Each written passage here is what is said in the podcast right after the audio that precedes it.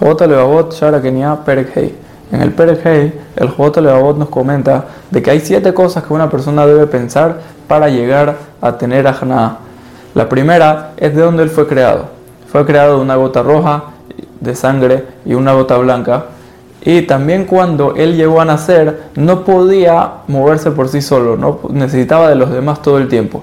También cuando una persona llegó a crecer y llegar a tener sus propias fuerzas, justamente ahí la persona comienza después a debilitarse y a volverse más anciano cada vez hasta que otra vez necesita de los demás.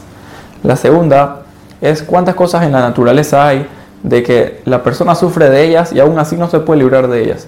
Por ejemplo, el frío el calor, la sed, el hambre, entre otras. La tercera cosa es de que la persona se va a morir y cuando se muera ya, ya no va a poder hacer nada ni tener placer de todas las cosas que tiene en este mundo y también debe pensar cómo se va a ver su cuerpo cuando él fallezca. La cuarta es pensar cuántas cosas buenas nos hace Hashem a nosotros.